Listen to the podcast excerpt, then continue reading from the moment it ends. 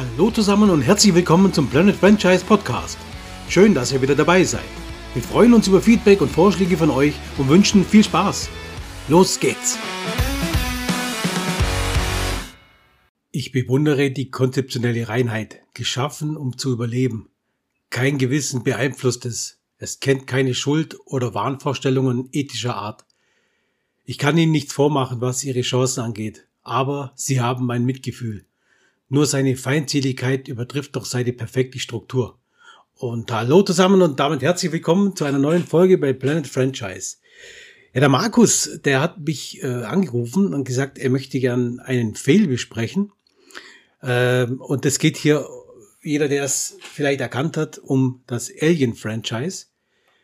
Also mir sagte, Alien wird zu einem Fail, dachte ich, äh, das kann ich nicht ganz mitgehen. Für mich ist es vielleicht nicht hundertprozentig ein Fail, aber ich lasse mich natürlich gerne überzeugen und ähm, wir gucken mal, was rauskommt. Markus, bist du an Bord? Ja, und ich muss sagen, ich habe meine Argumente schon sortiert. Halte ich, okay. halt ich bereit. Diesmal lass ich dich so einfach davon kommen. Alles klar, dann let's get ready to rumble. Ja, genau. Du hast vergessen übrigens, okay. dass diese Podcast-Folge wird gesponsert von Wayland Industries, ne? Okay, Firma Wayland, ja, okay. Die sind auf dem Raumschiff Nostromo unterwegs. Da geht's ja schon Gut, los. Da, okay. geht, da geht's schon los. Alien 1 Nostromo, ne? Was für ein beschissener Name mhm. für ein Raumschiff, oder? also Alien 1979, der erste von Ridley Scott, oder? Ja. Okay, also, ähm, was fällt mir da ein? Alien war ja, spielt, glaube ich, im Jahr 21, 22, wenn ich mir recht entsinnen kann. Geht um wirklich um den Raumfracht- oder Frachtraumschiff Nostromo.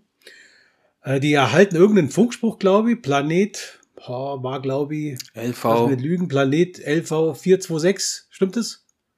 LV 426, glaube ich. LV stimmt auf jeden Fall. Und genau, LV 426 halten sie, glaube ich, so einen, einen äh, Funkspruch und müssen dann quasi äh, oder landen dann da und finden auf dem Planeten ja nee, ein unbekanntes Raumschiff, scheinbar verlassenes Raumschiff.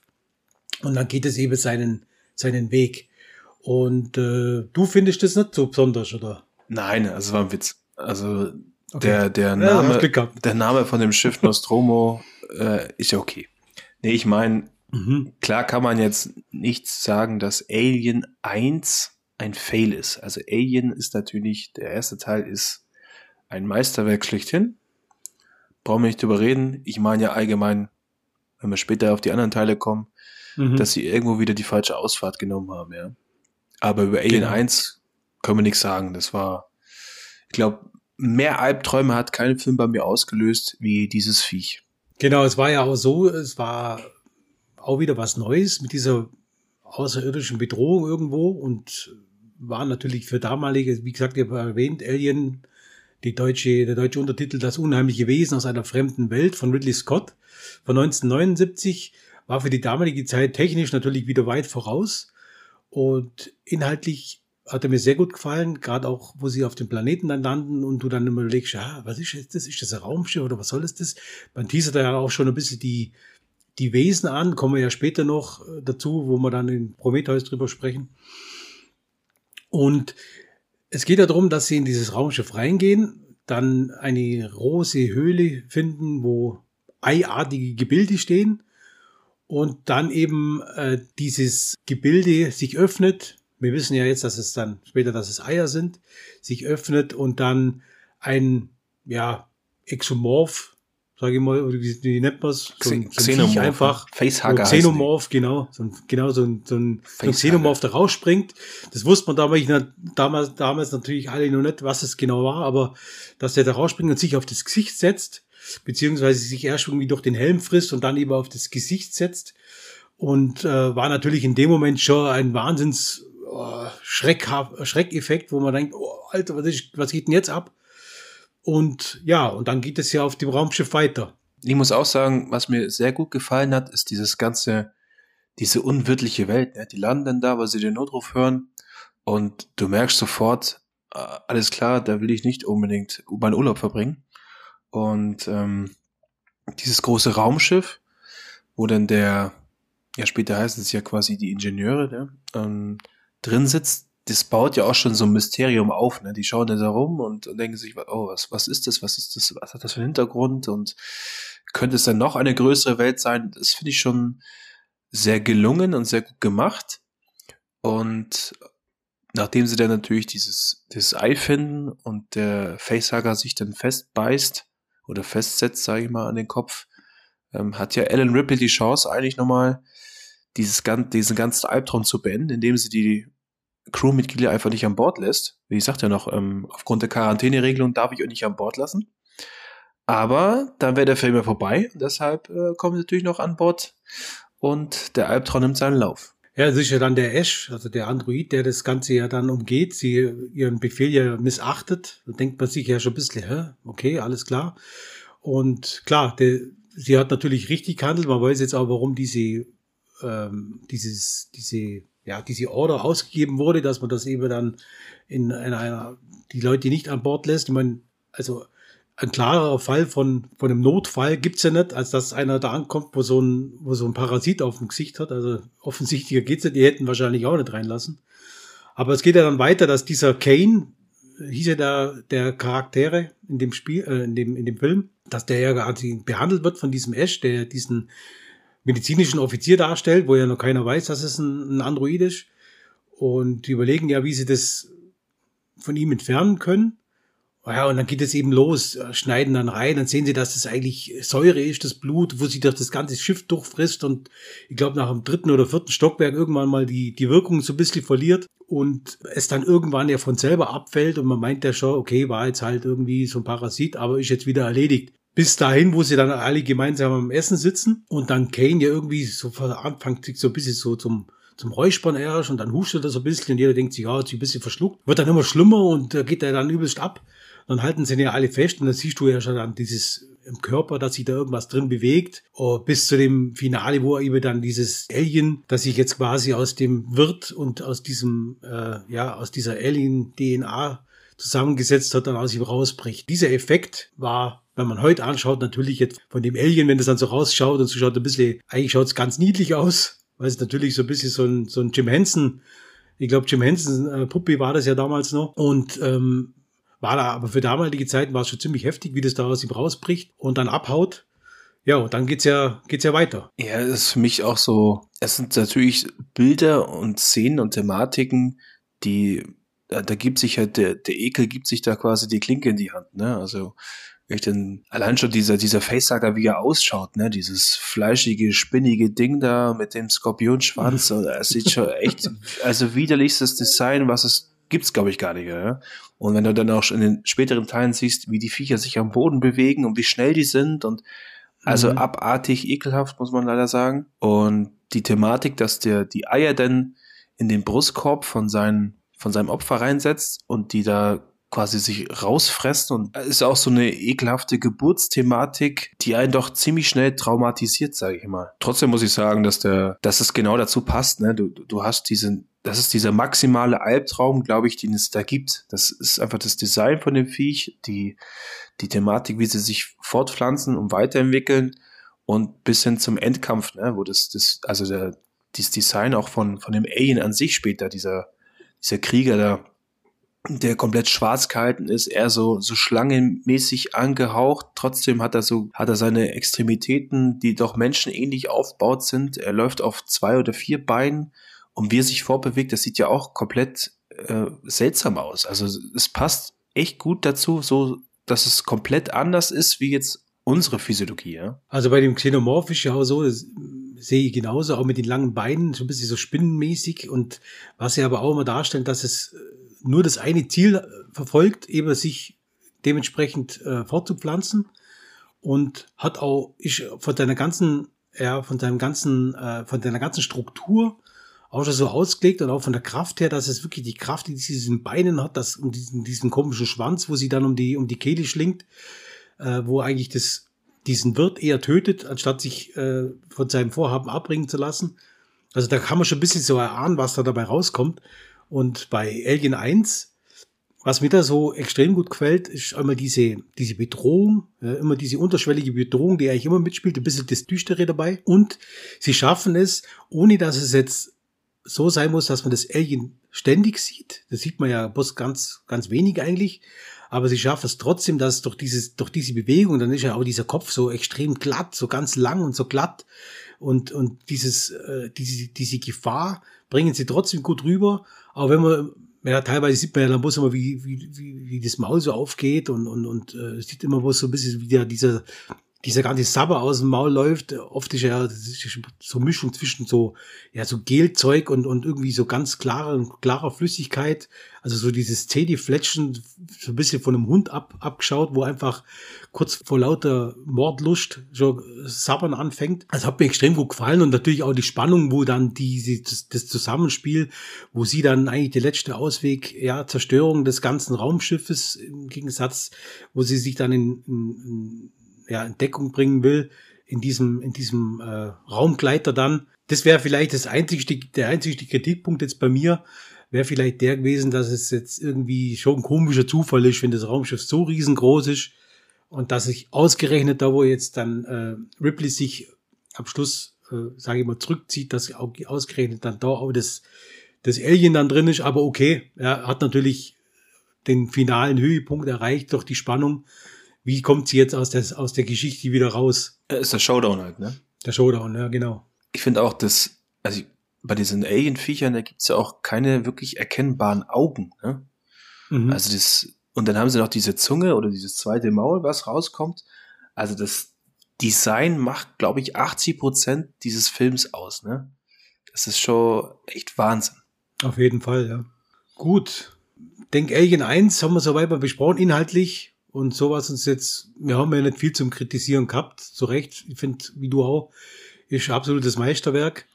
Würde ich sagen, kommen wir mal zu Aliens, die Rückkehr. 1986 spielt ja 57 Jahre später im Jahr 2179.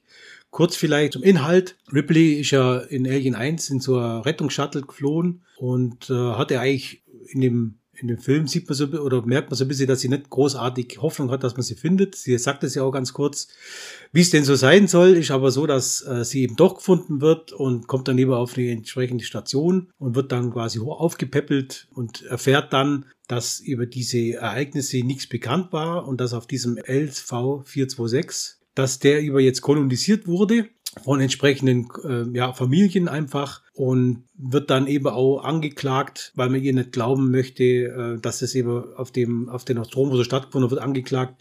Ihr wird die Fluglizenz entzogen und hat eigentlich kein großer Auftrag mehr. Erfährt dann eben auch, dass sie 57, äh, 57 Jahre geschlafen hat und ist natürlich dementsprechend geschockt, hat immer wieder weiter Albträume, bis dann eben einer der, der Burke heißt er glaube ich, auch von Wayland, auf sie zukommt und sagt, also sie, der Kontakt zu LV 426 ist wohl abgerissen und dass sie das Raumschiff Suleiko nun zusammen mit entsprechenden Soldatentrupps, sage ich mal Marine-Trupps, dahin äh, schicken wollen, um entsprechend nach dem Rechten zu sehen und sie dann drum gebeten wird mitzukommen, was sie erst ablehnt, aber weil sie sich einfach ihren Ängsten stellen will, das heißt, diese Albträume loswerden will, entsprechend dann zusagt. So ist ja quasi, sage ich mal, der, der Anfang so ein bisschen so umrissen. Und ja, Markus, wie hat dir dir Aliens die Rückkehr gefallen?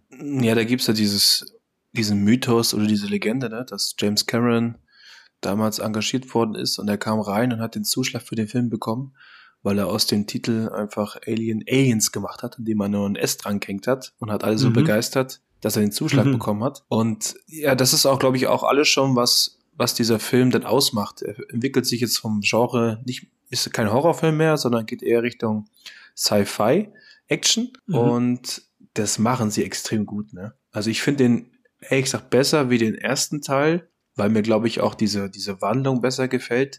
Im ersten Teil hast du einfach, was gibt's für einen größeren Albtraum, dass du mit diesem Viech in so einer kleinen Kapsel im Weltraum zusammengesperrt bist. Und im zweiten Teil hast du so ein bisschen die, die Hoffnung, jetzt kommen sie mit den fetten Geschützen und Panzern. Und der eine hat eine, ein selbstsuchendes Maschinengewehr und also lauter so Zeug, wo du denkst, ja, jetzt kriegt das Alien richtig auf die Fresse. Nur haben sie halt da ähm, unterschätzt, dass es von den Viechern auf einmal ganz, ganz viele gibt, ja. Das ist mit eins der, der geilsten Momente, finde ich, wo sie dann in dieses das ist, glaube ich, ein Kraftwerk, oder? Wo sie reingehen und die, die ganzen Menschen eigentlich dann, sie glauben ja, sie sind da versammelt, aber eigentlich hängen sie alle an der Wand und haben die, die Bäuche voll mit den Eiern. Und dann geht der Albtraum wieder von vorne los. Und es ist echt super. Also gefällt mir von vorne bis hinten der Film. Den schaue ich heute immer noch gern an. Obwohl du teilweise ja siehst, dass es von den Effekten her und sowas ziemlich gealtert wirkt. Nicht schlecht, aber ist halt ein alter Film. Und trotzdem ist er einfach immer noch super. Also mir geht's ähnlich. Ich ähm, würde nur sagen, also ich finde den auch wahnsinnig toll. Der erklärt auch gleich warum.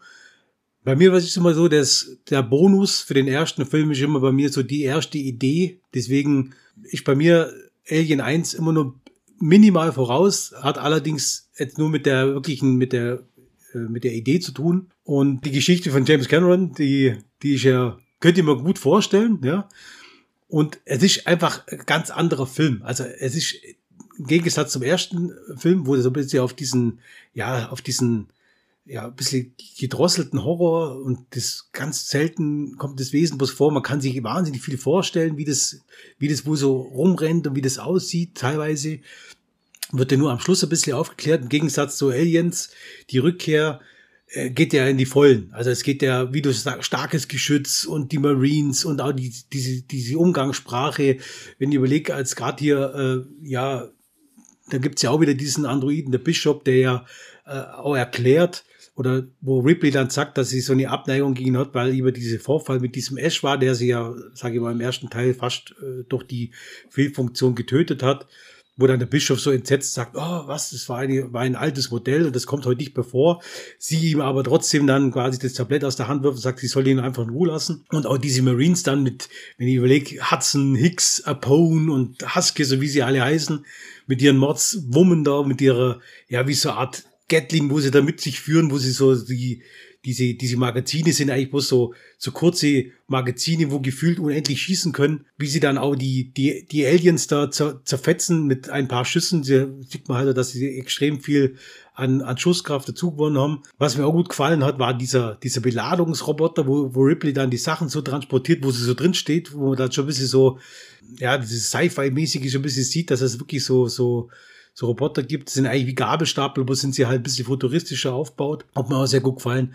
Aber es ist dann von Anfang bis zum Schluss übelste Action und ich kann mich auch daran erinnern, wo sie dann diese automatischen äh, Geschütztürme da aufstellen, wo die sich, wo die komplett leer geschossen werden und die Aliens trotzdem kommen oder diese, diese, diese Teaser, wo sie da haben oder diese, diese Anzeigen, wo man so dupp, dupp, dupp, wo man so sagen, okay, da kommen irgendwelche Bewegungen sind jetzt da, wo gerade kommen und ich kann mich nur gut erinnern, diese Situation, wo sie in dem Raum sind, schweißen sie ja immer die Türen so zu, haben wir so Schweißgerät, so, so kleines dabei immer, wo er extrem viel Power hat. Und dann eben, ja, sind es noch acht Meter, sechs Meter. Und auf einmal sagt er, das kann gar nicht sein, das wäre schon in diesem Raum, wo dann eben der, der Hicks, glaube ich, ist es dann, wo dann nach oben geht und die, die Decke so ein bisschen anhebt und so reinschaut und da siehst du halt, ja, keine Ahnung, gefühlt die 50 Aliens, wo da auf, auf sie zurennen und zu, zustürmen. Und man, man ist so überlegen, dass ja im ersten Teil gar keine Waffen verfügbar waren, um das überhaupt zu verletzen. So hast natürlich jetzt im zweiten Teil das Thema, dass es extrem viele sind, sie zwar schon Waffen haben, wo die Dinger da zerfetzen, aber, aber halt dann, äh, da setzen sie einfach auf die Menge. Da ist einfach die Menge der Aliens so ein bisschen die Bedrohung. Und es ist natürlich schon so, dass dir beim zweiten Teil das Aussehen des Aliens dann letztendlich komplett vorgeben wird, so sieht's jetzt aus und du siehst die ja, du siehst ja auch relativ, äh, ja, deutlich, wie die so komplett aussehen. Was man natürlich aber sagen muss, bei Aliens kam zum ersten Mal was, und zwar die Alien Queen. Und Alien Queen war ja schon mega geil, muss ich ehrlich zugeben, gell? Ja, ist natürlich, ähm, Engo muss ja auch erklären, wo das jetzt herkommt. Und mit diesem Bienenstart ist die Erklärung ja eigentlich ziemlich gut gelungen. Und der Showdown am Ende, wie du schon angeteasert hast, dass ähm, Sigourney Viva ja am Anfang, also sie möchte ja irgendwo den Leuten auch helfen, weil sie ja am Anfang keine große Hilfe ist. Und dann kann sie ja diesen Gabelstapler-Roboter bedienen und die Sachen da von A nach B schleppen. Und dieser Kampf, wo sie dann rauskommt als Showdown, das ist natürlich so, wo ich sage, also, also besser geht's nicht. Dann kommt noch der Spruch, get away from here, you bitch. Also Wahnsinn. Echt, super, richtig, richtig, richtig geil. Ja, im Deutschen hat sie ja, haben sie es ja ein bisschen anders übersetzt. Da hat sie irgendwie gesagt, du Mistvieh irgendwie so. Das ist frei, frei übersetzt. Ja, die Deutschen halt. Ja, die Deutschen haben es halt wieder ein bisschen besser gewusst.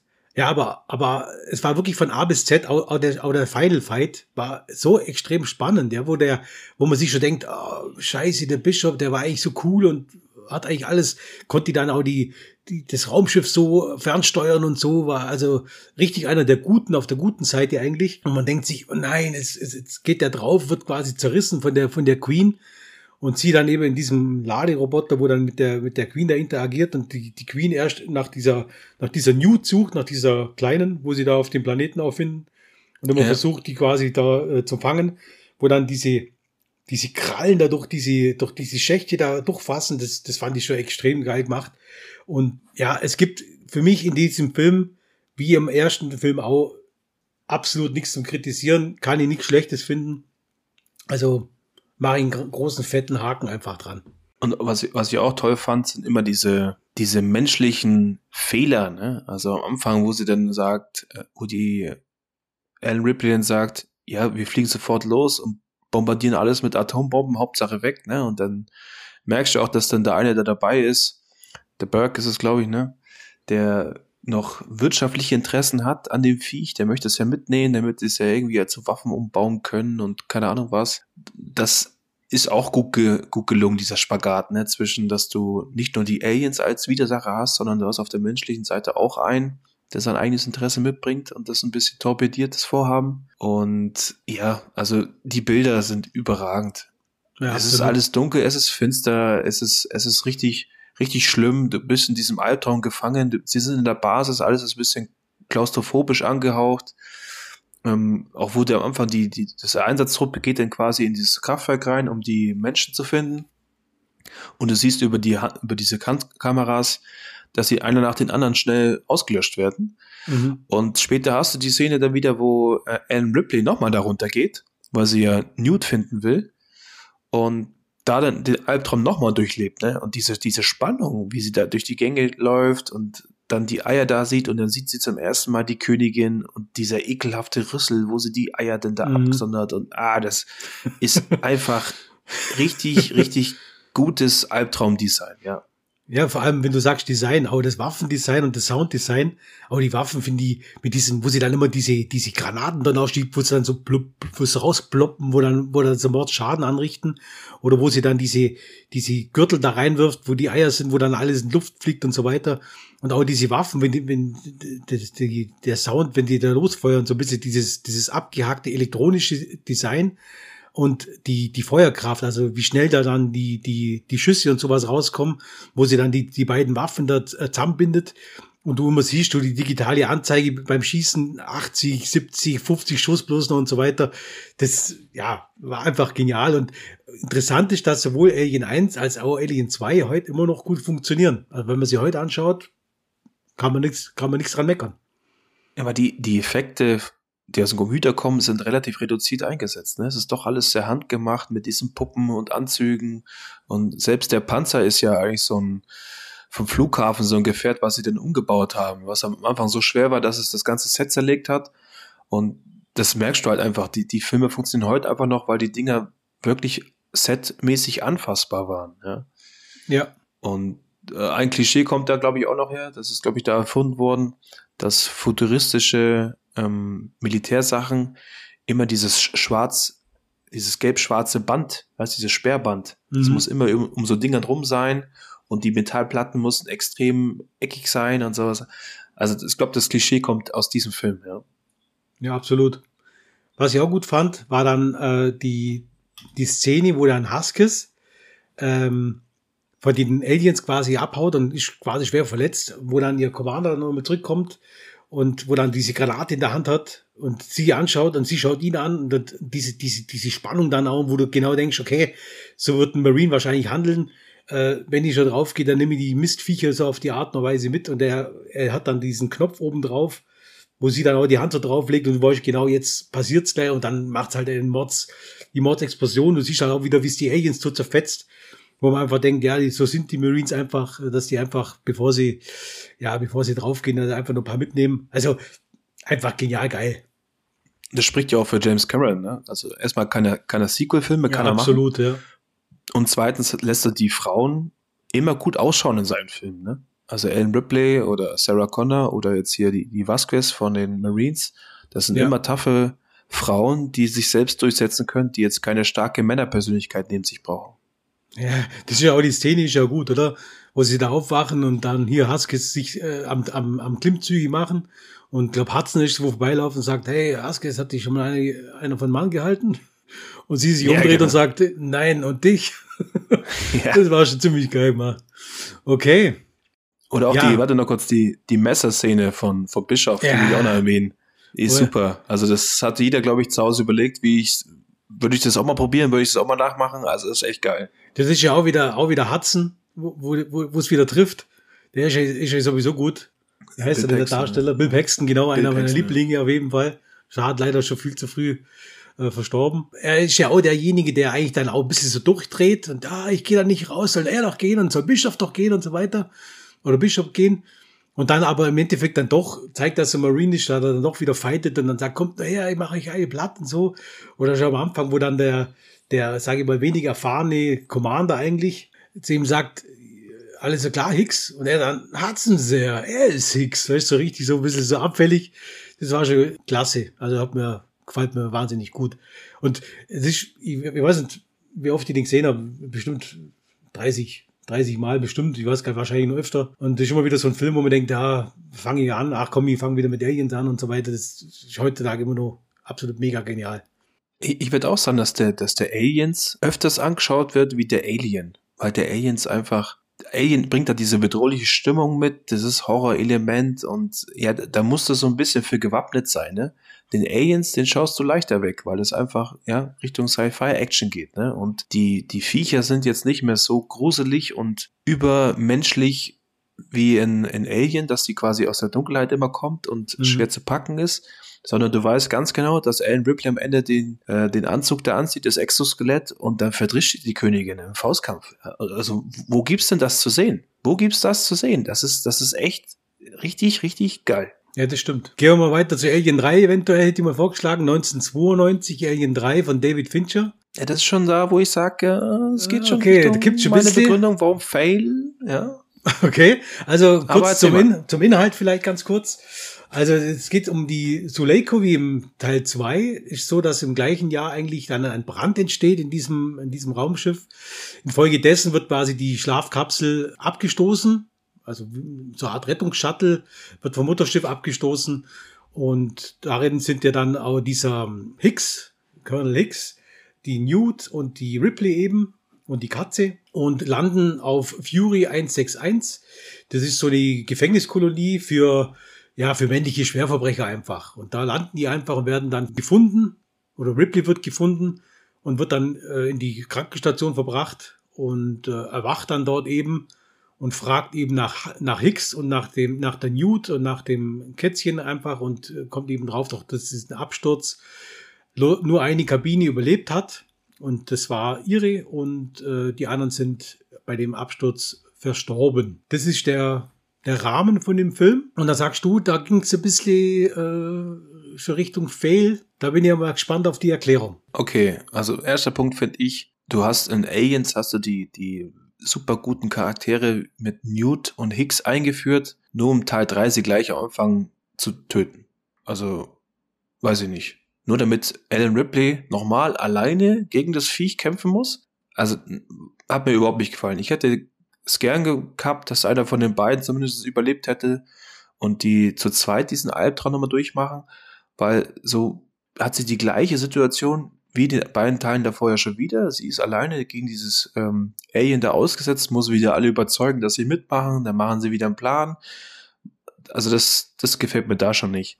Und dann mhm. das Setting, mit dem Gefängnisplaneten, dann sind es nur Männer, dann hast du die ganze Zeit diese Spannung, dass sie vielleicht doch mal von irgendeinem gewalttätig irgendwo angegangen wird oder vergewaltigt wird. Also das, das ist allgemein so ein Thema, was ich überhaupt nicht gern habe. Das Vergewaltigungsthema, das mag ich überhaupt nicht. Und es ist schon wieder so ein dunkler Planet. Es ist alles finster gehalten und weiß ich, es sah so ein bisschen aus, als hätte man versucht, von Aliens wieder Richtung Horror zurückzugehen, Richtung Alien 1, aber sich so ein bisschen zwischen den beiden bewegt und nicht so ganz die, die Richtung gefunden hat, für die sie eigentlich stehen wollen. Ne? Gut, ich denke, dass Fincher vielleicht auch versucht hat, mehrere, mehrere Bedrohungen darzustellen. Also einmal die Bedrohung natürlich von den Schwerverbrechern, wie du schon angesprochen hast, und natürlich auch die Bedrohung weiterhin über dieses Alien-Thema. Jetzt Thema CGI ist ja bei diesem Film, ich muss da ehrlich dazu sagen, auch leider etwas äh, ja sehr oft eingesetzt worden. Sage jetzt mal, das, ähm, also was mir gut gefällt an dem Film ist, Gegensatz, was du sagst, ich finde diese Bedrohung, also diese, dieses Düstere auf dem Planeten, finde ich eine gute, sage ich mal, neue Idee irgendwo, wo sie dann wirklich ähm, ja, ihr hättet mir auch gewünscht, dass vielleicht der, der Hicks überlebt hätte oder die Newt, dass ein Charakter vielleicht noch dabei gewesen wäre. Okay, hat man jetzt nicht so, in, so entschieden. Aber was ich ganz gut fand, man hat zum ersten Mal dargestellt, äh, dass so ein Alien nicht immer gleich aussieht, sondern das ist immer abhängig von dem, von dem Symbionten, also von dem Wirt, wo sich's vereint, äh, den absorbiert die, also sage ich immer gewisse ähm, ja, körperliche Attribute werden absorbiert. Deswegen ist es ja in dem Bereich auch so ein bisschen, ähm, kommt der, das Alien kommt aus einer Kuh, glaube ich. Na, oder aus dem, aus dem Hund, ich bin mir nicht mehr ganz sicher. Ah, das ist ja, das ist die Geschichte. Das ist, ähm, in unserer Version kommt es aus dem, aus dem Hund raus und in der ursprünglichen Version sollte es eigentlich aus einer Kuh rauskommen, ja. Okay, also es kommt auf jeden Fall aus dem, aus dem, aus dem Tier raus, aus einem anderen, nicht aus dem Menschen. Und deswegen haben sie ja das Alien da auch anders dargestellt. Es gibt ja Meinungen, die sagen, oh, es war noch nie so ein schlechtes Alien wie da. Die anderen sagen, sie fanden es gut, weil es extrem schnell war und halt auch so ein bisschen so dieses, dieses, äh, ja, tierhafte, die, das Instinktverhalten so ein bisschen, dass es so Bedrohung so ein bisschen wittert und so weiter. Ich muss sagen, ich fand die Idee sehr gut, dass man das Alien so darstellt. Das war was anderes. Allerdings war ich jetzt kein Freund von der Technik, dass man das in dem CGI so animiert hat, da ist ja gerade in der, der, der Szene, wo sie da in diesem, in diesem Brennofen sind, wo dann die, wo sie das verbrennen wollen, in diesem Lavastrom, wo da rauskommt, in dieser Schmelze. Da sieht man es doch schon extrem, dass es halt so ein bisschen so computermäßig animiert ist. Und ja, da bin ich halt der Standpunkt, wenn ich halt irgendwas nicht so hundertprozentig irgendwie kann oder darstellen kann, dann darf ich es halt irgendwie nicht, nicht machen oder nicht zeigen. Das hat mir jetzt auch nicht so gut gefallen, muss ich, muss ich sagen.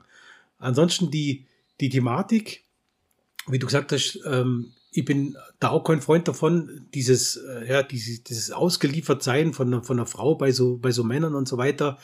Er wollte wahrscheinlich dann doch darstellen, dass, dass Ripley doch stark, also stark ist als Persönlichkeit, aber es ist durchaus eine Szene dabei und da bin ich bei dir, die mag ich überhaupt nicht.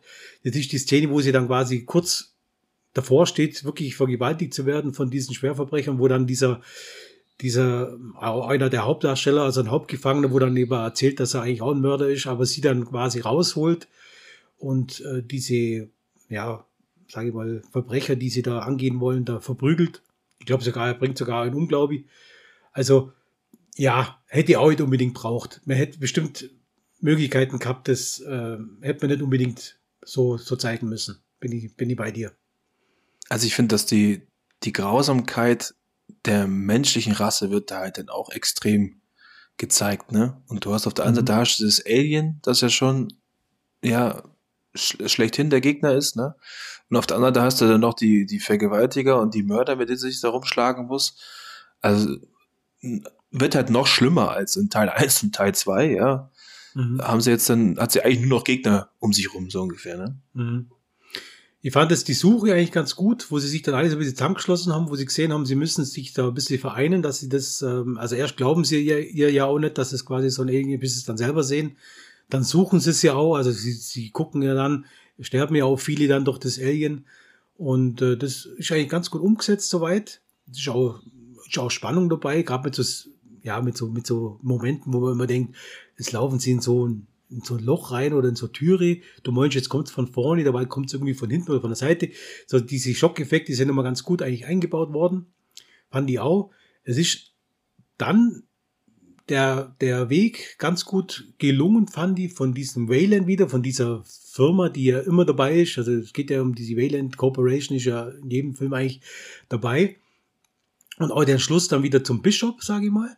Ähm, weil der Bishop ja, sage ich mal, als Android in dem Film ja nochmal mitspielt. Der kriegt dann nochmal so eine kleine, ja. so eine kleine Rolle, wo er quasi sagt, dass, äh, dass ein, ein, ein Alien quasi an Bord war. Ja, sie fragt ihn ja, war ein Alien an Bord? Und er sagt ja ja. Und ähm, dann am Schluss kommt er dann auch auf, dass dieser Wayland äh, eigentlich das Vorbild war, warum sie den Bischof so, äh, ja, sage ich mal, erstellt haben, weil der scheinbar so aussieht. Ähm, ja, also war auf jeden Fall so ein Schluss, dass man so ein bisschen so an den zweiten Teil anknüpfen kann. Das haben sie ganz, haben sie eigentlich so ganz gut so ein bisschen so, so aufgebaut. Und dann ist es ja so, dass rauskommt, ähm, dass man ja diese Ripley, es kommt ja raus, dass, ja, ist auch so ein bisschen, wo man sagt, ja, ausgerechnet jetzt bei ihr, wurde ja dann äh, in ihren Körper so ein, so eine Queen, Alien Queen, ähm, quasi platziert, die in ihr heranwächst. Da gibt es ein paar so Punkte, wo ich sage, gehe nicht so ganz mit. Einmal die Frage, warum jetzt ausgerechnet bei ihr so eine Alien? Okay, dann kann man sagen, ja, keine Ahnung, ist irgendwo passiert und das, dieses Viech hat halt genau gewusst, dass sie jetzt äh, bei ihr dieses, diese Queen da installieren muss. Allerdings ist meine Frage, und das ist was, was in dem Film nicht passt, ist die Frage, wie lange das dauert, bis dieses, bis diese, diese Geburt schlüpft, aus ihr rausschlüpft. Ja. Also ja, sonst ist das, immer halt innerhalb von ja, wenigen Stunden oder sage ich mal vielleicht einen Tag. Weil im ersten Teil war es ja so ungefähr so ein Tag, wo das, wo das dann rauskam. Bei ihr war es ja gefühlte, keine Ahnung, Wochen, bis dann am Schluss, äh, wo sie dann über in diese Lava fällt, sie das gerade noch zur, äh, zur Geburt quasi bringt, wo sie es dann so in, in der Hand hat. Gibt es genau alternativen Enden? Bin ich mir nicht ganz sicher. Ich habe es mal irgendwo gelesen, dass es da ein alternatives Ende gibt, wo das Alien nicht rauskommt. Habe ich selber jetzt aber so noch nicht gesehen. Ähm, ich muss auch sagen, das ist so das Maximalste aus der Thematik noch rausgeholt. Ne? Du, sie, sie, sie, sie landet auf diesem Planeten, nur von Mördern und Vergewaltigungen umgeben. Dann ist das Alien dabei. Äh, auf dem Planeten gibt es keine Sonne anscheinend. Und ähm, zum Schluss kommt auch raus, dass sie in sich auch noch das Alien trägt, dieses, diese Königin. Also schlimmer kann es für Alan Ripley nicht laufen in dem Film, ne? Ja, das also stimmt die schon. hätten ja noch, dann wird, wird die noch, die, die Haare werden ja auch noch abrasiert. ne? Also geht's also, noch schlimmer. Ja, das ist, also, ja, der, der Charakter wird komplett in den Boden eingestampft, so ungefähr, ne? Und sie kommt, entkommt aus dem Film ja auch nur, indem sie sich am Ende selber opfert. Mhm. Und das ja. ist dann so eine depressive Schiene, wo ich mir denke, ja, den kann man sich nicht so unbedingt mal zum Kaffee und Kuchen anschauen, den Film. Ne? Also ja, da musst stimmt, du schon ja. in der Lage sein, das durchzustehen. Vielleicht schwingt das auch so ein bisschen mit, wo ich sage, dass Alien 3 mir nicht so gut gefallen hat. Ja.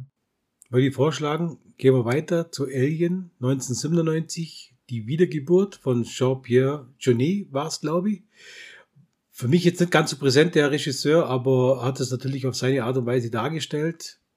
Ja, also vielleicht kurz zum, zum Rahmen. Der spielt meines Wissens nach in 2379, also 200 Jahre später, äh, wird dann quasi an Bord Au, Auriga, glaube ich, dieses, dieses Wissenschaftler-Schiff, also riesiges, äh, riesiges Schiff, und wird quasi doch da geklont auf diesem Schiff, weil sie ja diese Alien-Königin äh, im Bauch hatte, also in dem dritten Teil. Also es gibt also durchaus äh, wieder eine Schnittstelle mit Teil 3. Ähm, dann, sie überlebt aber den Eingriff, dass man ihr quasi dieses, diese Alien-Königin entnimmt. Und ja, findet dann eben raus, dass man das schon ein paar Mal versucht hat, dass es eben verschiedene Ripleys gab mit Nummer 1 bis 8. Die war, glaube Nummer 8, wenn ich mich richtig erinnern kann. Und Eber ist natürlich doch so ein Klon, kann sie natürlich nichts, lernt erst wieder äh, zu sprechen und äh, ja, also interagieren mit, mit anderen Personen. Und es kommt dann schon raus, dass sie durch die Klonerei, sage ich mal, nicht mehr so ganz, ganz menschlich ist, also auch in ihrem in ihren Instinkten, auch in, ihrem, ihrem, äh, in ihrer Gefühlswelt, die ist ziemlich, sie verkörpert ziemlich kalt.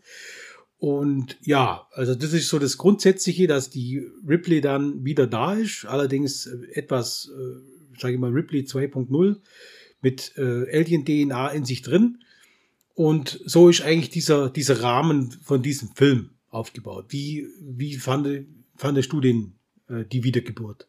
Ja, erstmal der der Titel Die Wiedergeburt, ne, ist schon, oi, okay. Also die deutsche Version ist dann noch schlimmer wie die englische, sage ich mal. Ähm, Joss Whedon hat den ja zum Teil geschrieben, oder ganz, weiß ich ganz genau. Der Avengers-Regisseur, der ist eigentlich dafür bekannt, dass er eigentlich halbwegs witzige Dialoge macht, ne? Merkt man, finde ich, auch teilweise, ist so, geht leichter weg, der Teil, als jetzt Teil 3, ne? Und diese Thematik mit dem Klonen kann sein, dass es daher kommt, dass es genau zu diesem zu dieser Zeit äh, ziemlich prägnant in den Nachrichten war. Ne? Das war ja so ungefähr die, die Dolly-Zeit und sowas, wo sie einfach Klonen fast ähm, salonfähig gemacht haben. Und dass dann in diesem Film vorkommt, war ja auch klar. Aber mir gefällt so das, die Idee komplett nicht, dass, dass Ripley da geklont wird und sie hat irgendwelche Alien-Fähigkeiten. Ähm, die klonen auch die Aliens neu, die sie versuchen da zu dressieren und das Verhalten zu erforschen. Wieder auf so einem Schiff und dann, ja, ich weiß nicht, also es ist fast schon eine Parodie auf Alien, hätte ich gesagt, ne? Gut, das ist ja so ein Forschungswissenschaftlerschiff und das ist ja ihr ganzer, kommt ja dann auch so raus, dass es ja ihre ganze äh, Tätigkeit beinhaltet ja die Klonerei und sie haben ja dann auch, es gibt ja auch diese Weltraumpiraten, wo dann äh, Ron Perlman und so weiter dabei ist. Die sind ja nur angeheuert, um entsprechende Kolonisten zu liefern, die sie dann hier mit, mit Alien, äh, Alien-Babys quasi befruchten können, um dann entsprechende Waffen ja dann daraus zu generieren. Also mir ging es bei dem Film so, dass ich Höhen und Tiefen habe. Es gibt einige Höhen, wo ich sage, ich finde das ganz cool mit den Weltraumpiraten, so mit diesem, ja, mit der Interaktion auch mit der Ripley, dass die auch ein bisschen härter ist und teilweise ihre, Aus, äh, ihre Sprüche auch ziemlich, ja, auch ziemlich heftig sind, was man eigentlich von Ripley so nicht kennt. Dann gibt's die andere Seite, wo ich mir denke, also die Frage ist ja schon mal, warum brauchen die erstmal 200 Jahre, um dieses mit dem Klon hinzukriegen? Warum spielt es jetzt unbedingt 200 Jahre später? Das erschließt sich mir nicht ganz. Und, und dann die Thematik eben, dass dann, dann wird's schon ein bisschen grottig, muss ich zugeben, mit dieser, mit dieser Mischung, mit dieser äh, Ripley dann durch die Klonerei, dass dann auf einmal diese Alien Queen ja auf einmal eine Gebärmutter hat, ja, keine Eier mehr legt, sondern auch eine Gebärmutter hat, wo dann unter Schmerzen, sage ich mal, dieses Alien zur Welt bringt, das wieder ganz anders ausschaut, wie die, wie die Alien, die man so kennt, weil das natürlich aus dem, aus dem, sag ich mal, ja, aus dem Hybriden Mensch, Mensch, Alien, Alien-Hybriden, also so ein Doppelhybriden entstanden ist, wo dann quasi, äh, wo es dann, ja, es ist ja gleich erwachsen eigentlich, das ist ja gleich groß, schaut furchtbar ja, schaut ekelhaft irgendwie aus, finde ich. Wo dann eben so diese Szene ist, wo sie dann diese Queen erst anschaut und du meinst eigentlich, dass sie es als ihre Mutter anerkennt. Dann die Ripley anschaut und eben dann mit dieser, dieser immensen Kraft der, der, der Queen da den halben Kopf weghaut, weil sie einfach sagt, sie fühlt, also, oder es fühlt sich dann eher, sage ich mal, menschlich statt, statt Richtung Alien und, unterwegs ist. Und ja, also das war für mich dann auch nochmal ganz, ganz meins. Und auch dieses Design von diesem äh, Mensch-Mensch-Hybrid-Alien hat mir auch nicht so wirklich gefallen. Und also und auch wie dann die Ripley da so hin und her gerissen ist, dass sie doch irgendwie das als ihr Kind sieht. Also ja, also dieses, dieses, äh, dieser, dieser Bereich von dem Film, den fand ich auch wirklich schlecht. Also das muss ich zugeben, ja, das war nicht meins. Der, das Alien sieht ja aus wie ja, wie so, wie so ein Cartoon-Charakter, den man gehäutet hat. Also das, äh, das schaut extrem scheiße aus. Also richtig, richtig, ja. einfach richtig scheiße, muss man sagen. Sage, also finde richtig scheiße aus. Furchtbar. Und dann wird ja auch die Ripley-Thematik, sagen wir ganz auf Thematik super, also das ganze Konstrukt um Ripley rum wird ja auch so ein bisschen sexualisiert. Also die, die wird ja ja, will ich sagen, aber so ein bisschen dauerscharf dargestellt, ne? Mhm. Also so flirtet mit jedem und am Ende tut ja die, die Queen dann auch irgendwie den, sich dann den Geburtsapparat von ihr abschauen und dann baut sie sich den selber nach und dann kriegt sie ja, anscheinend macht sie mit ihrem Kopf verklickt, dass diese, also ihr Produkt des Ei ist ja in dem Fall Auslaufmodell und sie geht eher dann auf dieses direkte Gebären, weil, keine Ahnung, ist wahrscheinlich evolutionär mhm. viel besser und ja, also da, da, für mich ist da der Film dann, wo ich sage, jetzt habt ihr es geschafft, jetzt macht ihr eigentlich nur noch Mist, jetzt äh, bin ich raus. Ja. Okay. Ja, es war ein Android auch wieder dabei, in dem Fall ein weiblicher Android, die Call, ja. Sie haben also die Tradition. Winona Ryder, ja. Bei Winona Ryder, genau, sie haben die Tradition ja fortgesetzt. War ja so ein bisschen so ein Running Gag mit diesem Alphabet. Im ersten Film A wie Ash, im zweiten dann und dritten, sage ich mal, B wie Bishop, im dritten dann Call. Und dann kommen wir ja schon zum nächsten Film, das heißt also zu Prometheus im Jahr 2012, wo dann dieser Android David, sage ich mal, dabei war. Und da geht es ja so ein bisschen drum, äh, auch wieder von Ridley Scott, der Film, geht ja so drum, dass 20, im Jahr 2089 so Archäologen so Höhlenmalereien finden, ähm, ja, mit irgendwelchen Wesen an Wänden, wenn ich mich richtig entsinnen kann, wo sie dann so als Konstrukteure ein bisschen betiteln, also wo sie dann sagen, das sind eigentlich die, die uns da irgendwie hier, hier gemacht haben oder wie auch immer. Und finden dann auch entsprechende äh, Sternenkonstellationen, wo sie dann auf den, wo sie auf den Planeten dann führen. Äh, Zeta 2 Rit Retilucuili oder so ähnlich. Retuliki, weiß ich genau. Ja, irgendwie so heißt es, glaube ich. Also ich weiß bloß so Zeta 2 und dann irgendwie Reti, Reticuli oder so ähnlich. Also bitte seid mir nicht böse. Machen wir Zeta 2, seid mir nicht böse, wenn ich das falsch ausspreche, aber irgendwie habe ich, hab ich so im Kopf. ja, und das sind halt einfach die, die dabei und einige andere Forscher. Es geht ja wieder darum, dass es wieder um diese Sponsorenfirma Wayland geht und dann fliegen sie eben dahin und ähm, landen eben auf diesem, diesem Mond, wo sie da lokalisiert haben, der Mond LV223, und finden da so ein pyramidenartiges Gebilde, sage ich mal, wo, ja, wo, sie, wo man dann so ein bisschen so den Schluss hat, ja, könnte ja der, bei uns auch gewesen sein mit den Pyramiden. Das ist schon ein bisschen so, ein, so eine Andeutung und gehen eben davon aus, dass es nicht natürlich, natürlichen Ursprungs ist. Ähm, ja, wäre jetzt auch drauf kommen, wenn ich da so Pyramide triff, aber da brauchen sie recht lang, glaube ich, bis sie da drauf kommen und treten eben dann in diese Pyramide ein und so geht eben dann der, dieser Film dann eigentlich los. Und Markus, Prometheus, so ein, so ein ja. sag ich mal, ein, ein Prequel kann man ja sagen. Wie fandest du das? Also grundsätzlich, ich weiß damals noch, ich habe den Trailer angeschaut, der war vom, auch vom Sounddesign, das war dieses dieses Alarmdröhnen, sage ich mal, ja, der hat richtig Bock gemacht. Also es sah gut aus, auch mit diesen Bildern, wo dann dieser Kopf da in dieser dieser Kammer dann dargestellt wird, wo dann schon diese Eier angedeutet werden, sage ich mal, aus den alten Alien-Filmen, ne, die dann so metallisch ausschauen. Es sah, es sah echt gut aus, es sah nach mehr aus und ich hatte richtig Bock auf den Film, muss ich echt zugeben. Also ich bin richtig mit vollen Erwartungen in den Kino, ins Kino reingegangen war auch der erste Film, den ich jetzt aufgrund meines Alters aus der Alien-Saga im Kino anschauen konnte und war richtig gespannt. Und ich sag mal, die, ja, die, die Vorgeschichte mit, dass sie die Archäologen finden, da quasi den Weg zu den Sternen, wo die Konstrukteure warten, okay, das kann man auch mitgehen, das ist vielleicht der, der Grund, warum sie dahin fliegen, ist, ist für mich okay.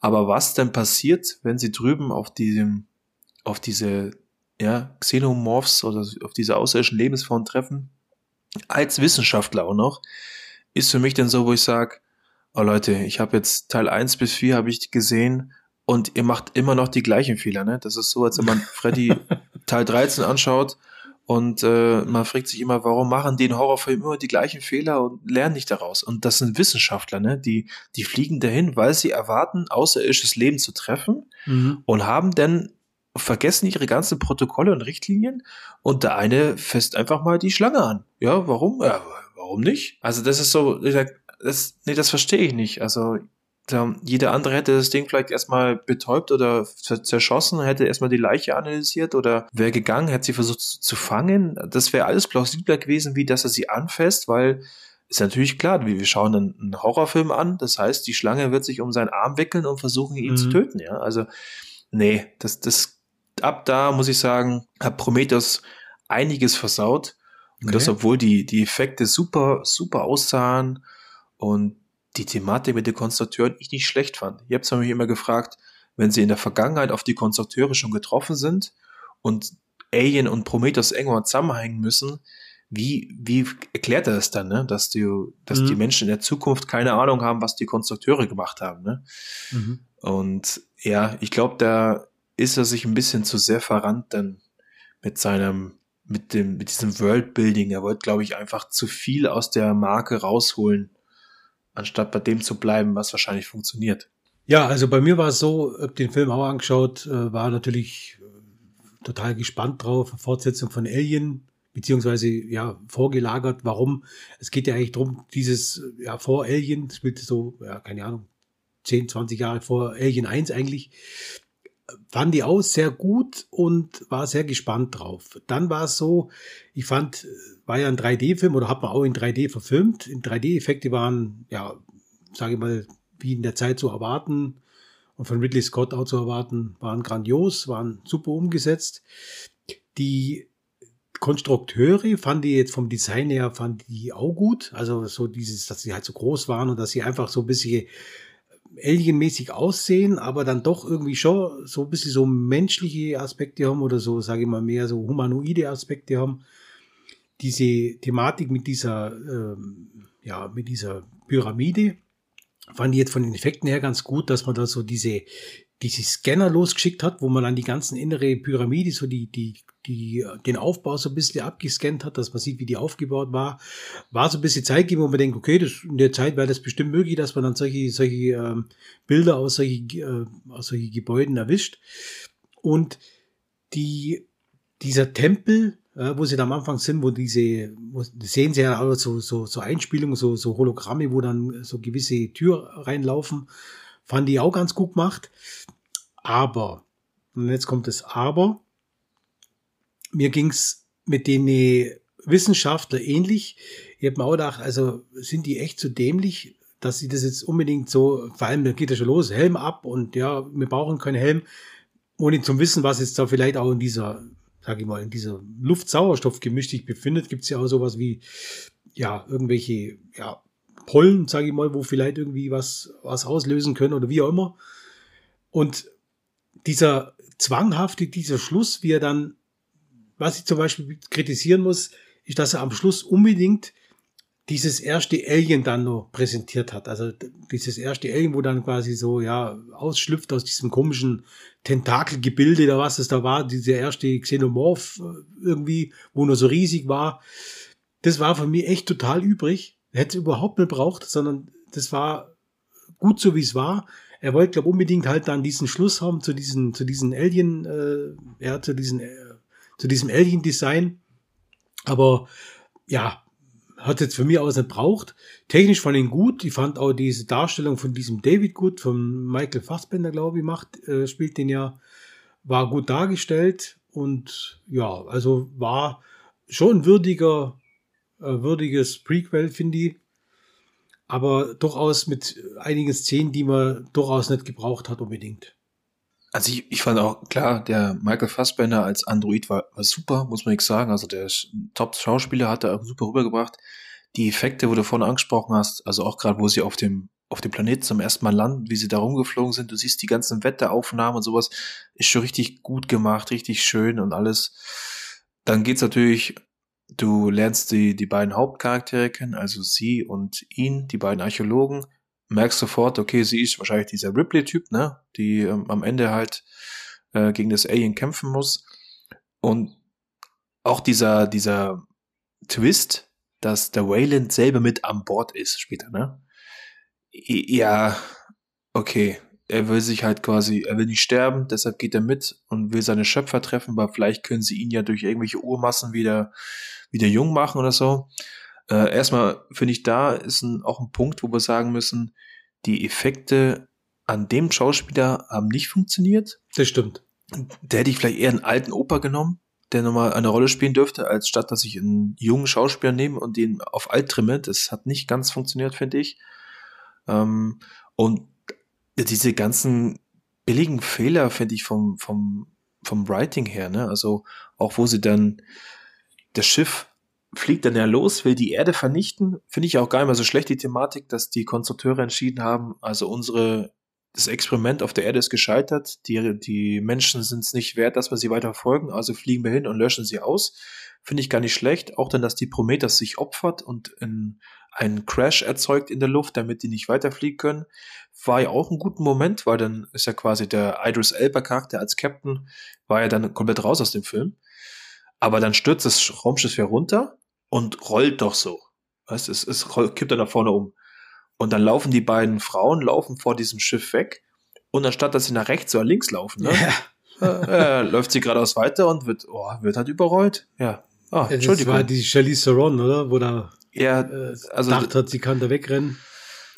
also wenn ich dann das Drehbuch lese als Schauspielerin oder als Schauspieler, ne, und merke, dass mein Charakter so dämlich stirbt, ich glaube, da würde ich mich schon ziemlich aufregen. Also das, das hat mir nicht gefallen. Auch die, die Eke-Szene, wo sie dann merkt, dass sie ja ähm, das Alien im Bauch hat, die, die Hauptdarstellerin, und schneidet sich das lasermäßig dann raus.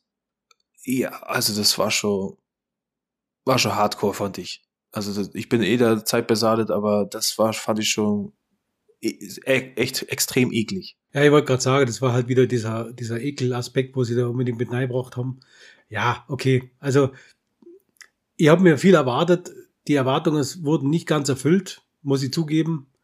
Und ähm, ja, würde ich vorschlagen, kommen wir mal zu Alien Nein, Government, oder? Nee, einen Punkt habe ich noch. Einen Punkt habe ich noch.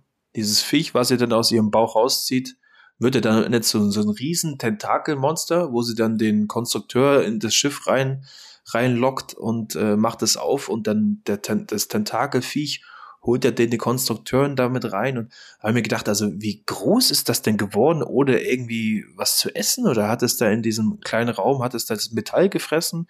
Also es war auch komisch und dann natürlich zum Schluss, dass dann quasi der, dieser ja, Alien-Teaser geboren wird aus dem Konstrukteur raus.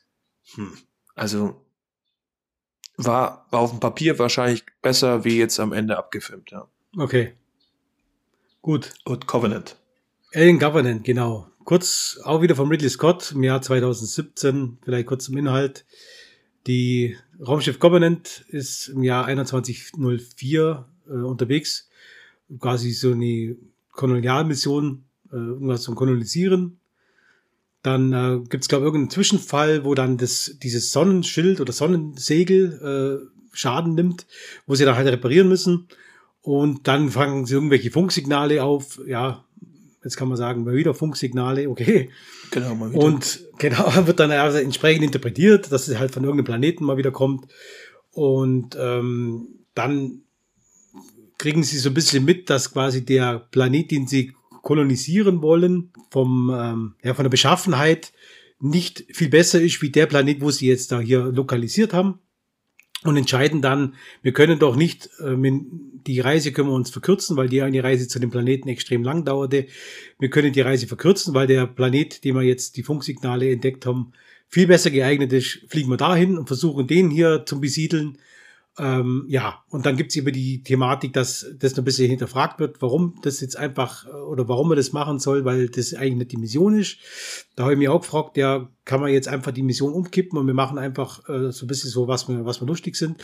Und dann die Frage, wo sie sich selber schon stellen, ist ja die, der Planet war nie vorher zu sehen. Jetzt plötzlich sieht man, äh, dass man dann nicht irgendwie als, sage ich mal, ausgebildeter Raumschiff-Commander oder wie man es auch immer nennen mag, hier äh, vielleicht schon mal ein bisschen so hinterfragt, ob das jetzt wirklich Sinn macht. Und was ich jetzt gleich von vorne rein mitschicken möchte, bevor ich es äh, vergiss, man hat hier äh, die Thematik gebrochen und da bin ich ein bisschen sauer drüber. Man hat hier nicht äh, die, diesen Running Gag mit diesen Androiden, mit dem Alphabet weitergemacht, also AWS, Bishop, Call, David. Nee, die, hier hieß er Walter, warum er immer. Es war zwar David auch nochmal dabei, aber Walter ja, warum nicht Emil wie eh? Mensch, Ridley Scott, hätte ich doch Emil genommen wie eh, dann hätte es passt. Aber sowas ähm, sind einfach Kleinigkeiten, auf die ich bei Alien einfach achte und nicht was ich, bestimmt andere auch. Das Oder Ellen. Hätte auch Ellen lenken. Oder Ellen, ja, genau. Irgendwas ja, mit das wäre witzig einfach, gewesen. Ja. ja. Oder er nimmt einfach, wenn ihm nicht anders einfällt, nimmt nochmal Ash, bloß mit E statt A. Aber ja. Okay, jetzt müssten wir ja eigentlich zu dem Punkt kommen, wo du sagst, das ging bei dir Richtung Fail.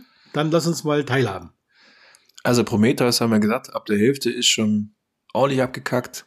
Und bei Covenant ist es so, du hast es schon erwähnt, die Mission ist eigentlich klar. Sie, äh, der Storyöffner ist, dass sie wieder irgendwelche Signale kriegen. Das ist ja so der Klassiker in Alien anscheinend, weil auf jedem mhm. Planeten sitzt ja irgendwo einer, der irgendwelche Signale losschickt, wo einer sagt, wow, ja, da fliege ich hin und schau mir das an.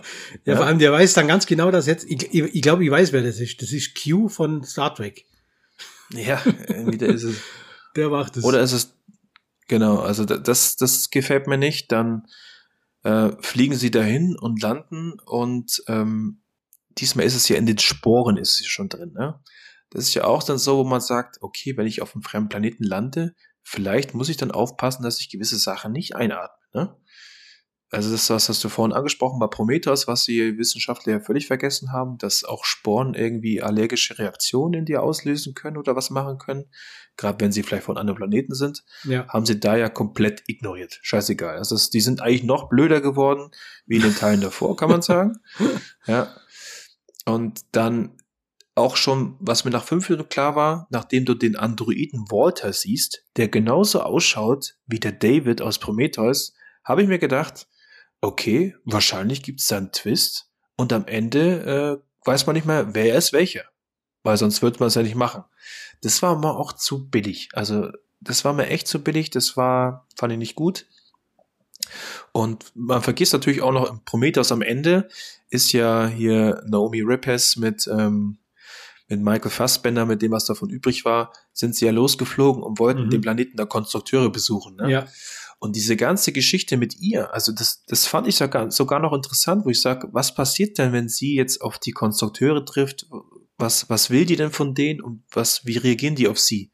Das hätte mich noch interessiert.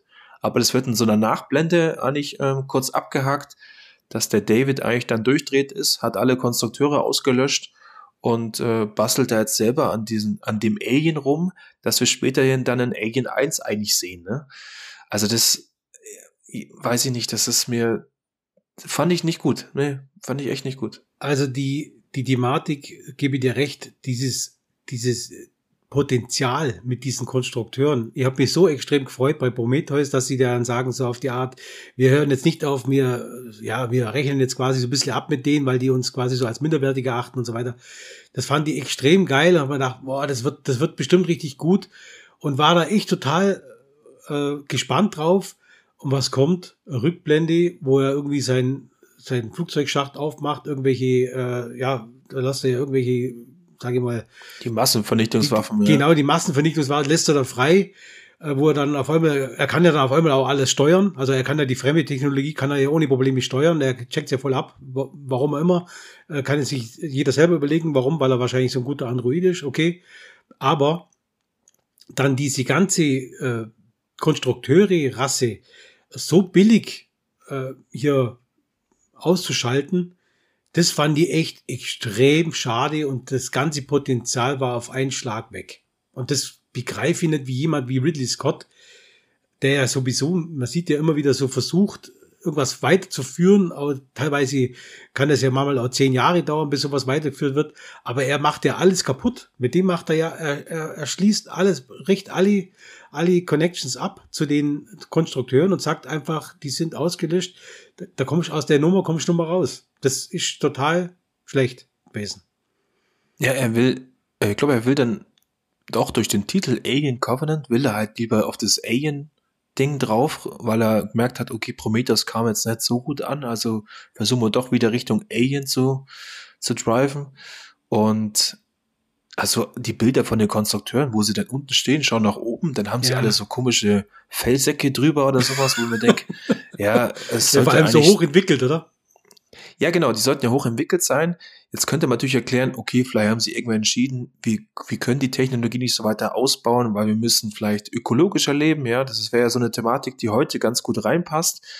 Aber ja, also die Konstrukteure erschaffen die Menschen, die Menschen erschaffen Androiden, der Android tötet die Konstrukteure und jetzt ist er halt dann Gott eigentlich, ne? Eigentlich ist der, der David ist ja Gott und wahrscheinlich sitzt er auf seinem Planeten irgendwo und schickt noch weiter Funksprüche durch die Gegend, damit noch mehr Leute zu ihm kommen, damit er noch mehr spielen kann, ne? Also, nee, das hat mir überhaupt nicht gefallen. Von vorne bis hinten nicht. Du siehst auch dann den, den Xenomorph siehst du dann auf einmal bei Tageslicht, was ja mal was Neues war, okay, aber du siehst zu viel von ihm, ne? Das, die ganze Mystifizierung geht dadurch kaputt, der, der Horror geht dadurch kaputt. Und auch dann, dass du rauskriegst, dass der, dass der David eigentlich da rumexperimentiert hat. Auch an den äh, Naomi Rappers Charakter hat er ja rumexperimentiert. Also es ist schon echt harte Kost. Es entwickelt sich in eine Richtung, wo ich sage, ah Leute, nee. Also je mehr, je mehr wir jetzt darüber diskutieren, umso mehr äh, fangst du mal an, mich so ein bisschen zu überzeugen. äh, dass yeah. es ja wirklich in Richtung Fehl geht, weil äh, na, es ist oft so, wenn man drüber redet, dann, dann fällt einem wieder gewisse Sachen ein. Ich denke jetzt gerade an die Szene auch, wo dann ähm, hier David in diesem Keller sitzt, wo dann diese Eier stehen. Ja, ja. da frage ich mich, wer, woher sind die Eier eigentlich? Woher kamen die jetzt eigentlich? Äh, die der selber ja. baut. Ach, die hat er selber baut, okay. Ja, der, okay, die hat er selber baut. Du siehst ja irgendwann mal, dass er in seinem, seinem Labor hockt und an dem Alien ähm, Zeug darum bastelt und er entscheidet ja für sich dann, dass die Eier eigentlich de, de, die super Idee ist zum, zum Fortpflanzen für diese Rasse. Ich glaube, er hat irgendwann für sich entschieden, dass es die Lebensform, die es wert ist, auf dem ganzen Universum verbreitet zu sein und deshalb bastelt er die so um, dass er da, dass sie dann noch widerstandsfähiger und noch besser sich reproduzieren. Ja, aber, aber es passt ja nicht. Es passt ja nicht zusammen. Es passt ja dann nicht zusammen mit den neuen Alien-Filmen, wo dann die Eier von, von, von Queens dann quasi gelegt werden. Das, also, wenn man jetzt davon nochmal ausgeht, dass, dass Ridley Scott, ich sage jetzt mal, ähm, Governance spielt ja 18 Jahre dann, also in der Zeitlinie 18 Jahre vor Alien 1. Das sind 18 Jahre zwischen, da wollte er dann wahrscheinlich irgendwo diesen, diesen Drall kriegen, wie er das dann erklärt. Okay, aber äh, es passt ja nicht zusammen, dass, dass äh, das sei denn, er hat dann irgendwann mal nur weiterentwickelt irgendwann und kam dann auf die Queen und sagte dann für sich selber, okay, die Queen kann dann, die legt dann Eier, die schauen dann genauso aus. Aus den Eiern wiederum schlüpfen dann diese Xenomorphen, die dann wiederum, egal welche Spezies, als Wirt betrachten können, beziehungsweise als Symbionten und dann nach der Befruchtung absterben sollen, sodass dann diese sage ich mal, diese Kreatur, die er dann als, als würdig erachtet, dass die eigentlich äh, die ganzen, ja, eigentlich ist es ja so ausgelegt, dass diese Aliens, wenn die mal, sage ich mal, wenn die mal losgelassen sind, wie ein bisschen die Büchse der Pandora, die ja eigentlich dann nicht halb machen würden, bevor jetzt der ganze Planet, sage ich mal, ja, verwandelt ist, wie man es auch will, oder getötet wird. Da ist die nächste Frage, was ist denn dann? Was passiert denn dann, wenn alle jetzt mal zu Aliens worden sind? Das ist auch eine Frage, die die einfach mal so in den Raum stellen. Oh, hier, Community, schreibt uns mal, was passiert, wenn die ganze Erde jetzt voller Aliens wäre.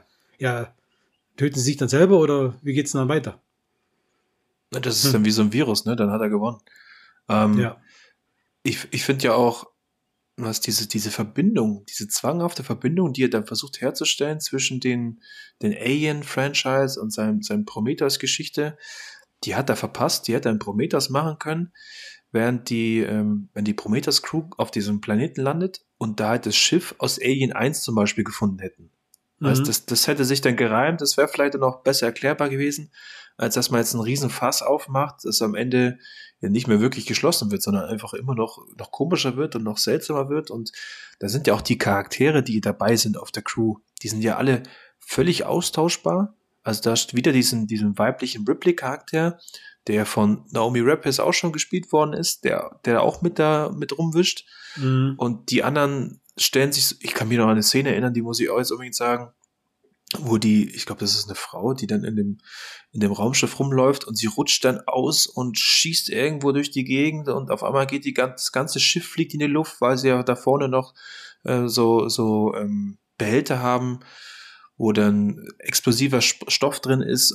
Ja, also, weißt, nee, Nee, ja, es wäre natürlich nee. auch, es wäre natürlich schlüssiger gewesen, sage ich mal, wenn er unbedingt diesen, diese Verbindung braucht zur Alien, lass es für mich auch so sein. Das wäre zwar auch ein bisschen platt gewesen oder vorhersehbar, aber es wäre, es wäre für mich besser gewesen. Lass dann den David Walter, wie auch immer, äh, siehst du dann halt, wie er da fliegt. Und das ist ja ein Android, der ist ja, der kann ja alt werden, keine Ahnung, wie alt, ja, solange seine Energiezelle reicht, keine Ahnung. Aber auf jeden Fall kann der ja altern, ohne dass man es ihm anzieht. Und dann lass es von mir aus so sein, dass er dann irgendwie ein Signal empfängt. Und dann hörst du bloß am Schluss noch ganz kurz, hier spricht der Raum, Raumfrachter Nostromo, irgendwie so. Ja, dann hätte ich wenigstens dieses, da hätte ja, mir jeder ja. gesagt, ah, jetzt kommt Alien 1, alles klar. Da hätte es bestimmt auch viele gegeben, wo nach Governant wieder Alien 1 sich reinziehen, weil sie das dann irgendwie brauchen und so. Das, aber ja, okay, also es war ja am Schluss dann auch so, sie haben sie wieder offen lassen, wo er dann hier diese, seine, seine Reagenzgläschen da in diesem Schrank sortiert und dann ja eigentlich in diese, ja, in diese Halle hineinläuft, wo er diese ganzen Kolonisten, sage ich mal, in diesen Kryokammern, in diesen Stasikammern ja aufbewahrt werden, sage ich mal, die ja eigentlich dann den Planet kolonisieren sollten.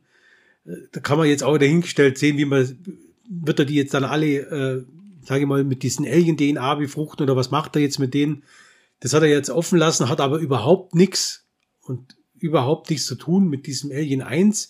Es sei denn, man legt es jetzt dann so aus, dass es dann quasi auf diesem Planeten, wo die, also auf diesem LV426, dass das dann irgendwie den Schluss gibt, warum da in dieser Höhle unten die, die ganzen, die ganzen Eier da liegen. Ja, keine Ahnung. Also, ja. Aber, aber das geht ja schon nicht, weil er hat ja alle Konstrukteure ausgelöscht. Wie soll denn der Konstrukteur aus Alien 1 denn zu dem Planeten noch kommen? Mit den Eiern. Wenn er die Eier erschaffen hat und gleichzeitig alle Konstrukteure ausgelöscht hat.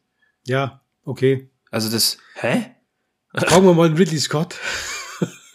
Der ja, wird dann also, sagen, ja, ja, ihr habt da schon eine Idee, aber die sagen ich euch leider nicht jetzt momentan. Und dann wird er sein Team sagen, anrufen und wird sagen, hey, wir haben da echt ein Problem. Der wird wahrscheinlich sagen, ja, scheiße, das machen wir jetzt. Da ruft der James Cameron an und der kommt vorbei und sagt dann, ja, wir haben jetzt hier statt Covenant, machen wir Covenants. Covenants. Ja, ja okay, du hast, du hast, den Zuschlag. da kommen ja, dann ganz also, viele Raumschiffe Governance und dann wird erklärt, okay, die, die wurden auch geklont vom David und okay. Das ist, ich finde, das ist das beste Beispiel, wie man aus einem, aus einem Mysterium von diesem Alien, wie man das durch Versuchen, das zu erklären, wo das herkommt und was es macht und weshalb es gibt, eigentlich alles kaputt macht. Mhm. Das, darf man nicht erklären, okay. das muss einfach so ein Viech sein, das im Hintergrund bleibt und fertig. Ja, er wollte natürlich das alles so ein bisschen aufklären. Das war ja, glaube ich, sein Ziel, dass man das Ganze in den Hintergrund erfährt. Ja, war jetzt nicht wirklich sehr glücklich umgesetzt, das Ganze in beiden Filmen eigentlich nicht, wobei Prometheus noch mehr Stärken hat, wie jetzt äh, Governant, finde ich. Ähm, ja, okay.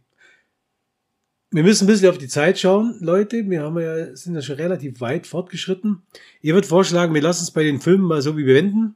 Äh, wir haben jetzt äh, oh ja, stimmt, mal, ja. Governance schon relativ zerrissen, muss ich sagen. Aber zu Recht auch. Genug. Sage ich mal, kritisiert Hate, auf jeden Fall, genau. Thema Bücher. Also es gibt diverse Bücher über Alien. Ich muss gestehen, ich habe jetzt keine Bücher gelesen. Ihr wisst ja, dass ich kein großer Lesewurm bin.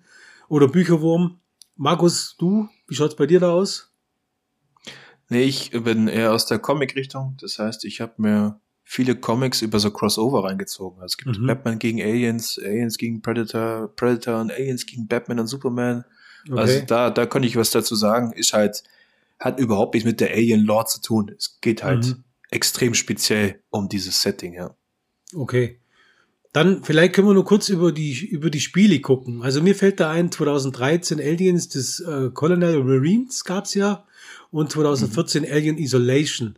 Ich hab, muss dazu sagen, ich habe Isolation mal ganz kurz äh, reingespielt und habe dann, also meine Kenntnisse beschränken sich jetzt auf YouTube-Videos, wo man die Spiele vorgestellt hat. Die war jetzt, habe jetzt nie die, die Spiele gespielt. Ich weiß, dass die äh, Colonial Marines so ein bisschen so ein Shooter, glaube ich, sind. Und bei dem Alien Isolation geht es so ein bisschen drum, um dieses Suchen und Finden. Da ist schon immer wieder dieses Alien, wo, glaube ich, einen, einen sucht und man muss immer gucken, man muss sich da ein bisschen verstecken. Äh, aber Markus, wie schaut's bei dir aus? Hast du da mehr Erfahrung, was die Spiele angeht? Also ich habe Colonial Marines habe ich nicht gespielt, weil es damals von den Kritiken auch schon so zerrissen worden ist, dass ich mir gedacht habe, okay, brauche ich jetzt nicht. Alien Isolation habe ich mal angefangen. Jetzt muss ich ja zugeben, ich bin jetzt nicht wirklich der Spieler, der gerne so Horrorspiele spielt. Also das, das ist immer so, so eine Umgebung, die macht mich doch ziemlich fertig. Also da muss ich schon am besten spiele ich zu zweit. Also mit meinem Bruder habe ich früher zum Beispiel immer Dead Space zu zweit gespielt und Alien Isolation geht schon so ein bisschen in die Richtung, nur dass du dich noch wehrloser fühlst. Also du, du wirst die ganze Zeit verfolgt von dem Alien, du weißt, mhm. was es an dieser Basis ist, so ein bisschen wie in Alien 1. Und immer wenn es kommt und äh, du weißt, jetzt kommst du auf die Ecke, dann musst du es verstecken vor ihm bis zum Ende hin. Und ja, ist bringt, glaube ich, die, der, also diese, dieses Gefühl von Alien bringt es ganz gut rüber. Du spielst ja auch die Tochter von Alan Ripley. Ähm, aber ist schon, also muss man halt mögen, so ein Horrorspiel. Ne? Ich war dann eher so einer, der gerne Alien vs. Predator, gespielt hat. Aber das Ziel von dem Spiel war dann weiches, musstest du da entkommen dann von der Station oder ohne dass sich das Alien erwischt oder was ist da der, der, der, der Ziel, das Spiel des, äh, das Ziel des Spiels? Ich habe es ja leider nie zu Ende gespielt. Ich weiß gar nicht, wie es ausgeht. Ah, okay, hast du heute durchgespielt, ja. Nein, also. Aber es, es wäre ja, wär ja möglich, ja, dass man sich denkt, das Ziel war wahrscheinlich, dass du von dieser Station irgendwie entkommst oder sage ich mal, wie Ripley jetzt äh, in irgendeine Kapsel entkommst, keine Ahnung was. Das könnte man ja gut, ganz gut vorstellen. Aber ich kann mir auch vorstellen, dass es natürlich mit der Zeit auch ein bisschen, ja, ein bisschen langatmig ist, ja immer das Gleiche, oder? Also ich wollte sagen. Wahrscheinlich ein paar, paar Rätsel lösen und wieder verstecken und so, also. Ich gebe mal ja. einen Tipp ab. Ich glaube auch, dass du, du versuchst zu entkommen natürlich vor diesem Alien. Und wahrscheinlich tust du es am Ende irgendwie in den Weltraum rausschießen. Wie immer halt, oder? Dann mhm. kommt wahrscheinlich ein Funksignal, äh, wo der David am anderen Ende hockt, oder? Und da musst du auf den nächsten Planeten fliegen, weil der hat ja wieder irgendwo seine Experimente genau. gemacht. Ja? Also, der David wieder. Äh, Kann klar. Sein. David, ja. genau. Jo. Sonst noch irgendwelche Spiele, wo dir da in den Kopf kommen? Ja, wie gesagt, also Alien vs. Predator haben wir auch schon ausgemacht, da wollen wir das Film-Franchise mal separat betrachten. Aber das mhm, habe ich extrem, extrem gerne gespielt. Also da kann ich viel mehr zu sagen, weil das war, das war cool. Okay. Ja gut, äh, in dem Fall ist es ja hier, kennt ihr den Ablauf jetzt bei Fails? Ist es ja so am Ende, dass wir uns da kurz noch besprechen, sage mal so eine Bewertung abgeben und dann euch sagen, sehen wir hier noch eine Zukunft für das Franchise? Und wenn ja, sind wir natürlich in der Bringpflicht und müssen dann entsprechend euch in den Continue-Bereichen dann die Fortsetzung pitchen, die wir uns überlegt haben. Lass uns mal drüber sprechen, Markus. Bei dir ist es ein klarer Fail. In dem Fall wollen wir von dir mal wissen, würdest du ein Continue dabei sehen oder sagst du eher Rest in Peace? Ja, also um das ganze Franchise betrachten, also es ist natürlich so, dass du Bücher, Comics, also so Alien eignen sich natürlich extrem für so Crossover-Zeugs, ne? Weil das immer so ein bisschen der, der Gegner ist, gegen den keiner kämpfen will. Trotzdem würde ich die die Lore, die Geschichte nicht unbedingt aufgeben von dem Alien.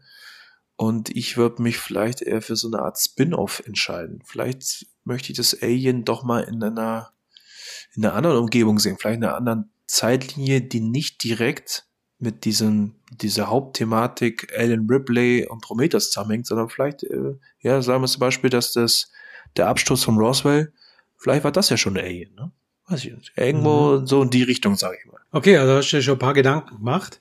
Bei mir ist es natürlich so, ich hab, äh, war fest der Meinung, ich überzeuge dich, dass es kein Fehl ist, aber äh, es ist so, dass äh, einige Argumente schon dafür sprechen, dass es schon deutlich bergab ging. Für mich ist es ein klarer Fall. Für mich wird Alien nie sterben. Für mich muss es weiter existieren. Ich werde auf jeden Fall hier mir Gedanken machen und äh, das über ein Continue weiterlaufen lassen. Was muss ich mir aber erst noch Gedanken machen? Es wird auf jeden Fall von mir weitergeführt. Ich muss mir nur überlegen, in welche Richtung das bei mir geht. Aber in dem Fall haben wir uns ja verpflichtet, dass wir euch ein Continue zu Alien liefern mit den entsprechenden Geschichten, die wir uns überlegt haben, wie es weitergeht und euch die dann äh, in einem separaten, äh, in einer separaten Continue-Folge dann pitchen werden. Markus, oder? Machen wir. Ich wollte gerade sagen, Thorsten, also ähm, wir sind ja, wir sind ja beide Freunde und äh, Kollegen, aber ich möchte dir noch ans Herz legen, wenn du deinen Pitch machst und du fängst an mit, dass ein Raumschiff einen Funkspruch von irgendeinem Planeten kriegt, dann hast du verloren. ich habe eigentlich eine andere Idee im Kopf. Bei mir hieß der Hauptdarsteller eigentlich David. Ja, genau. Äh, und der andere, der andere Hauptdarsteller hieß Walter. Ja. Und äh, nein, nee, im Ernst, also wir wollen ja nicht den gleichen Fehler wieder machen. Ja, pass auf, das, das Alien, das Flötenkonzert von David und Walter, oder? Auch eine super Szene. Ja, ja perfekt. Genau. Ah, Mensch, das greife ich glaube ich auf. Nee, das okay. Alien ist ein nee, Äh, Im Ernst. genau. Aber jetzt mal Spaß beiseite. Äh, Markus, wir vergessen wieder Community. Wenn ihr da draußen mal irgendwelche Ideen habt zu Alien, wie ihr es vielleicht fortführen wollt, dann schreibt uns doch, oder? Markus, da sind wir, wären wir gespannt. Vielleicht kommen wir auf Ideen oder wir können vielleicht Ideen aufgreifen, die wir dann quasi hier umsetzen und entsprechend dann auch mal pitchen würden. Natürlich. Also ich würde mich freuen, wenn jemand eine bessere Idee hat und uns das mitteilt, ja. Würde ich, würde ich super finden. Gerade bei dem Franchise finde ich es schwierig, sich nicht durchgehend zu wiederholen. Ja, vor allem ist interessant, wie andere einfach das sehen. Äh, vielleicht sind Aspekte dabei, wo man sagen, okay, haben wir jetzt gar nicht bedacht. Vielleicht gibt es ja welche von euch, wo die Bücher gelesen haben, wo ihr sagt, Mensch, das habt ihr, hättet ihr mit bedenken müssen, dann können wir gern vielleicht das nochmal besprechen oder greifen das in der Continue-Folge mit auf. Äh, das wäre super. Und äh, somit glaube ich, das was für Alien dann für heute gut sein. Markus, leg los. Also, liebe Community, ähm, schaut keinen Scheiß, hört lieber Planet Franchise. Und damit nochmal vielen Dank fürs Zuhören. Und äh, wünsche euch alles Gute. Haltet alle die Ohren steif und ich wünsche euch was. Bis zum nächsten Mal. Euer Blended Franchise. Ciao. Ciao, ciao. Wir danken euch fürs Zuhören. Schön, dass ihr dabei wart. Wenn ihr Lust habt, empfehlt uns weiter oder ladet euch die Episoden runter. Habt ihr Ideen für unseren Podcast, welche ihr gerne mit uns besprechen wollt? Dann kontaktiert uns über die Social Media Kanäle, YouTube oder unsere Webseite unter planetfranchise.de. Wir würden uns sehr freuen, von euch zu hören. Lasst es euch richtig gut gehen. Bis zum nächsten Mal, euer Planet Franchise.